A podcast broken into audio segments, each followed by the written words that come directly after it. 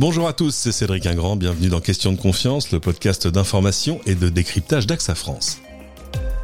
La finance responsable séduit-elle enfin les Français Considérée il y a quelques années comme une tendance, l'épargne responsable a désormais largement dépassé le simple effet de mode pour gagner en légitimité, en volume aussi. Alors, combiner éthique et performance, forcément, ça donne du sens à son épargne. Pourtant, si on observe une très nette montée en puissance de cette finance responsable, aidée entre autres par l'effet Covid, il n'est pas toujours facile d'y voir clair pour les épargnants. Et puis d'ailleurs, qu'est-ce que c'est qu'un placement éthique au juste? On en parle aujourd'hui dans cet épisode avec une experte, s'il en est. Elle est directrice générale de Novetic. Bonjour Anne-Catherine Husson-Traoré. Bonjour.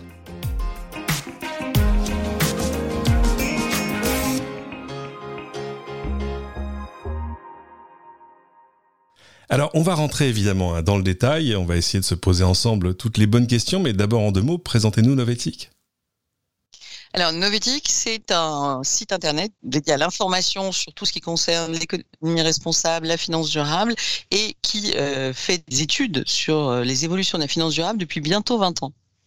Ah oui, quand même. Donc c'est pas quelque chose de nouveau. Mais c'est vrai, moi je me souviens des premières initiatives euh, en la matière, souvent euh, portées par des produits financiers, qui euh, justement faisaient un distinguo entre ce qu'était une entreprise morale et une entreprise moins morale. On a plein d'exemples, on se souvient du tabac, mais il n'y a pas que ça.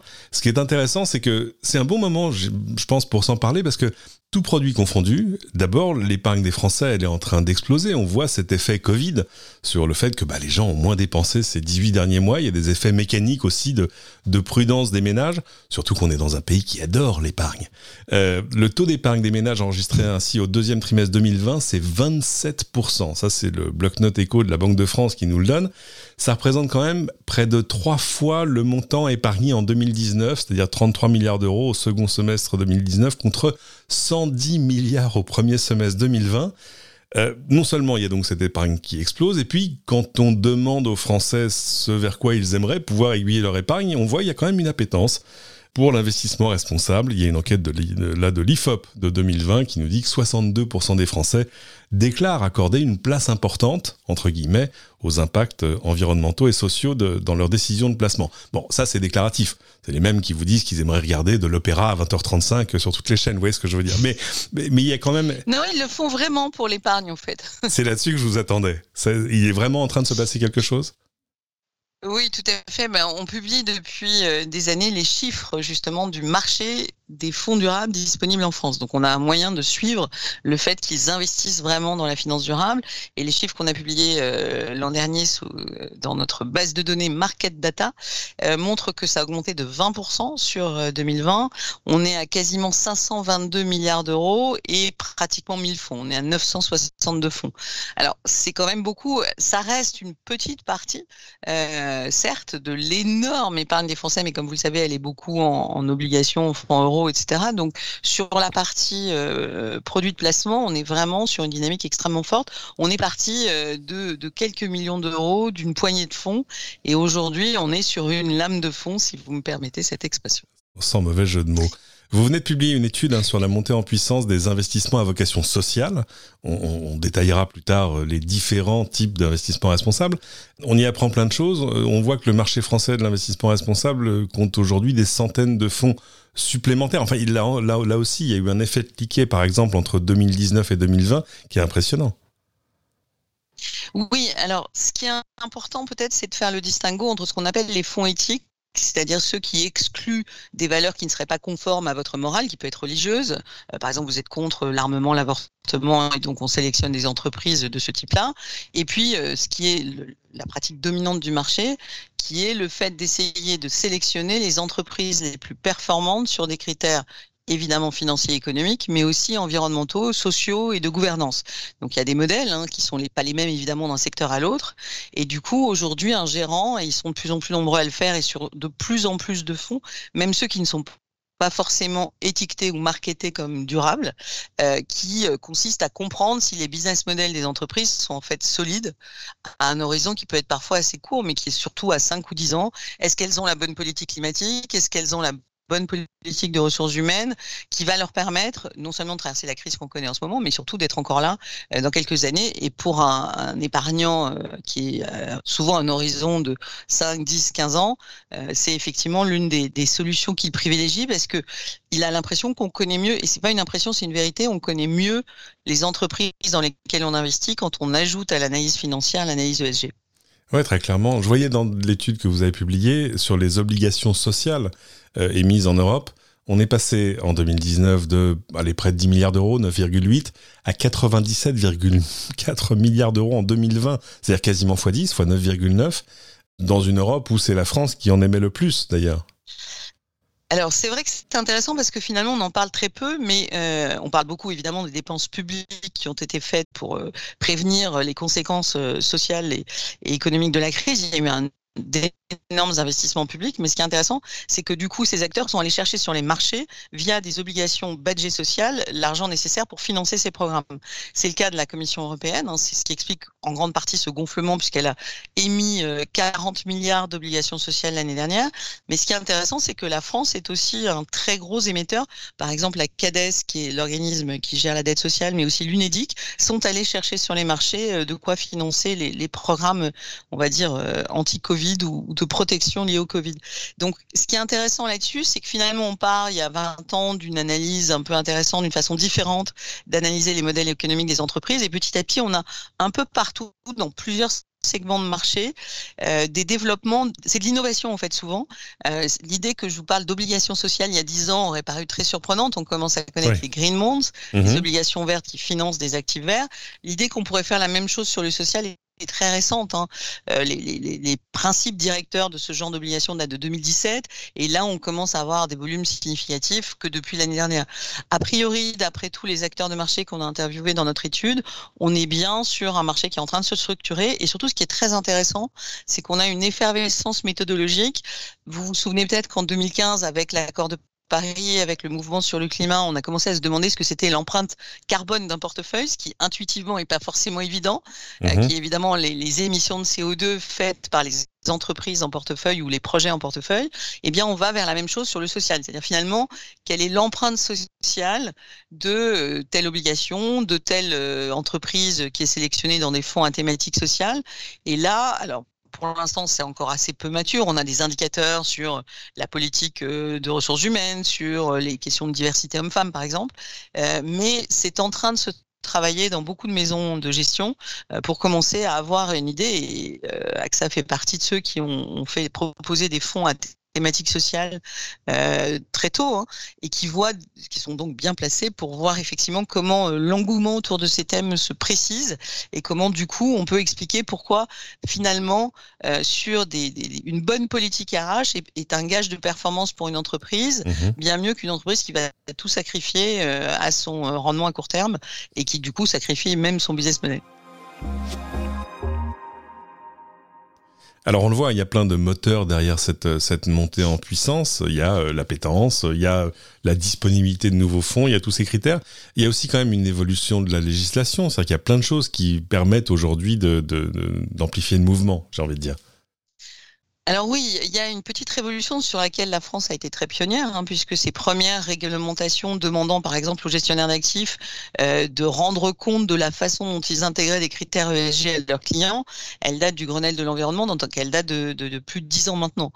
Euh, mais la nouveauté et la révolution, elle vient de l'Europe, euh, puisque en 2018, l'Europe a adopté un plan d'action sur la finance durable, dont l'objectif est rien moins que de faire de la finance durable la pratique principale de marché.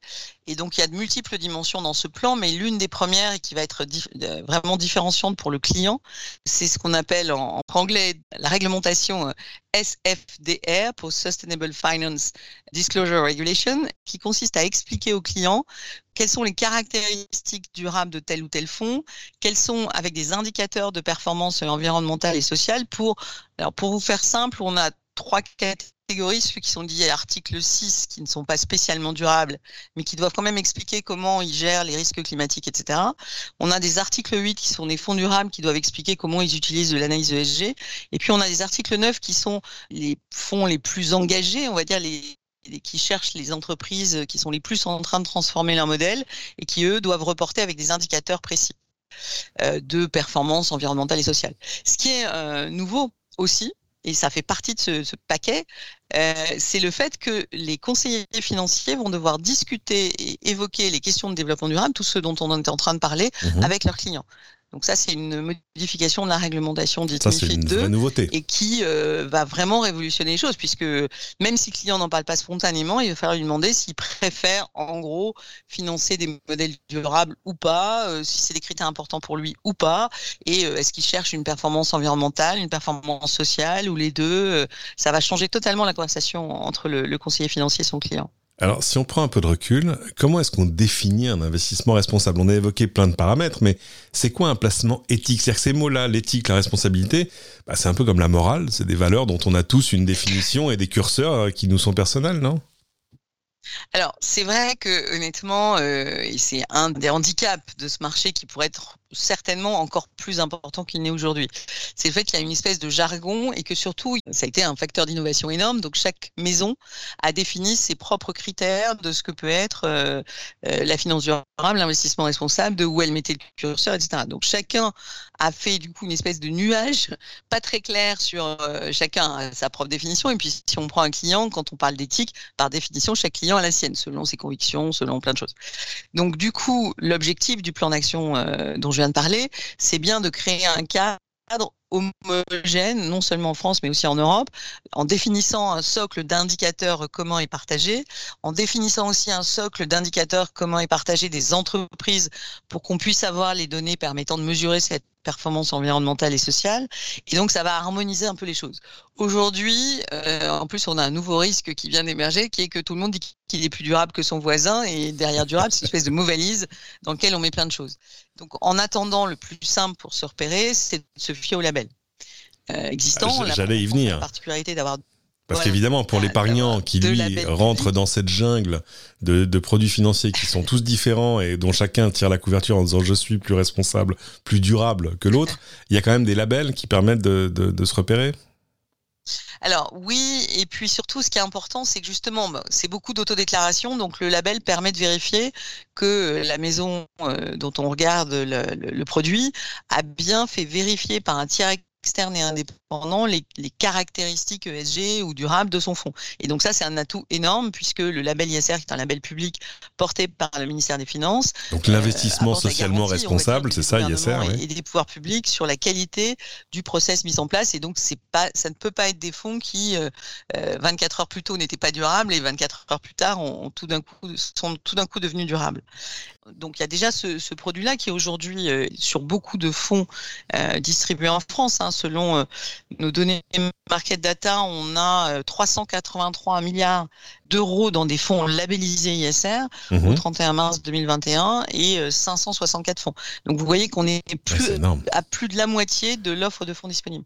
Mais par contre, le label ISR, c'est un label très large de finance durable qui ne vous garantit pas forcément que vous pouvez être orienté avec les grandes valeurs du marché. Si vous êtes un, épargnant qui désire quelque chose de beaucoup plus engagé ou de, en particulier beaucoup plus euh, orienté sur la finance verte et l'environnement, il vaut mieux un label vert et euh, ça tombe bien puisque le gouvernement français en propose un aussi, euh, qui est le label Greenfin, qui est lui sur un marché plus petit. Hein. on est à moins de 20 milliards d'euros et moins de 30 fonds, mais en revanche, il est axé lui sur les qualités environnementales du fonds et il exclut, c'est-à-dire il allie les techniques de sélection et d'exclusion puisqu'il exclut les énergies fossiles et l'énergie nucléaire. Il date d'ailleurs de la COP 21, si mes souvenirs sont bons, en, 2015. Voilà, c'est-à-dire que le choix qu'a fait la France à ce moment-là, qui avait déjà pas mal travaillé sur le sujet, c'était de se dire, euh, on va vers une transformation qui est, qui est à l'œuvre hein, d'ailleurs dans le secteur financier, euh, qui est quand même, ce qu'il faut avoir en tête, la révolution, elle est, elle est de quel ordre? On part de depuis 30-40 ans, l'idée c'est que euh, on doit faire fructifier de l'argent en faisant de l'argent avec de l'argent, je veux dire sans forcément d'objectif ou de but très clair autre mhm. que la performance. L'idée, c'est pas d'abandonner la logique de performance, bien évidemment, mais c'est en revanche de se dire finalement tous ces actifs qui sont extrêmement impressionnant en termes de volume. À quoi servent-ils? Et l'objectif de la finance durable, c'est que tous ces actifs financiers servent les objectifs environnementaux de l'Union européenne, par exemple la neutralité carbone, ou des objectifs sociaux. On est bien dans, une transformation profonde de euh, finalement, et c'est ça aujourd'hui qui va changer aussi la conversation entre les, conseillers financiers et les épargnants, c'est à quoi, sert votre argent finalement, à quoi il contribue et vers quoi il est orienté, ce qui n'était pas du tout le sujet depuis ces, ces 30-40 dernières années.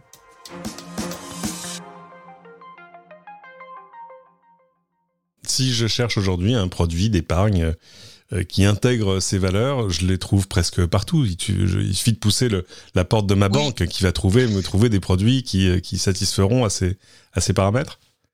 Alors aujourd'hui, très clairement, euh, toutes les grandes, tous les grands réseaux euh, toutes les grandes sociétés de gestion françaises ont une offre et une gamme qu'ils mettent de plus en plus en avant. C'est assez hétérogène, mais globalement, euh, il y a euh, beaucoup de, de, ces grandes maisons, et AXA en fait partie, sont dans des stratégies de déploiement massif, et donc ce qui veut dire aussi de formation massive de leurs conseillers financiers.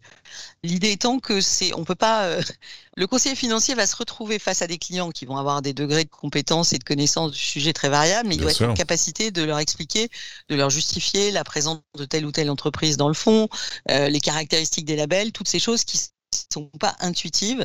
Donc, ce qui est intéressant, c'est que les acteurs financiers qui ont vraiment choisi, et, en France, il y a une dynamique extrêmement forte là-dessus, de valoriser euh, les produits durables qu'ils ont euh, dans leur gamme, ils le font avec un programme d'accompagnement euh, ambitieux.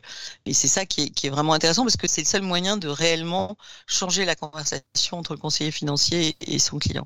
Ma question, c'est le fait qu'on peut trouver ces produits-là dans tous les produits d'épargne, que ce soit euh, mon livret d'épargne, mon assurance vie, euh, mon épargne d'entreprise, mon PE, mon PERCO, etc., etc. Oui, tout à fait. Je dirais même plus, euh, la loi Pacte prévoit même que dans l'assurance vie, alors dès 2020 et avec une accélération en 2022, on doit pouvoir proposer au moins un fonds labellisé ISR, Greenfin, mais aussi Finansol, qui est le label pour l'économie sociale et solidaire.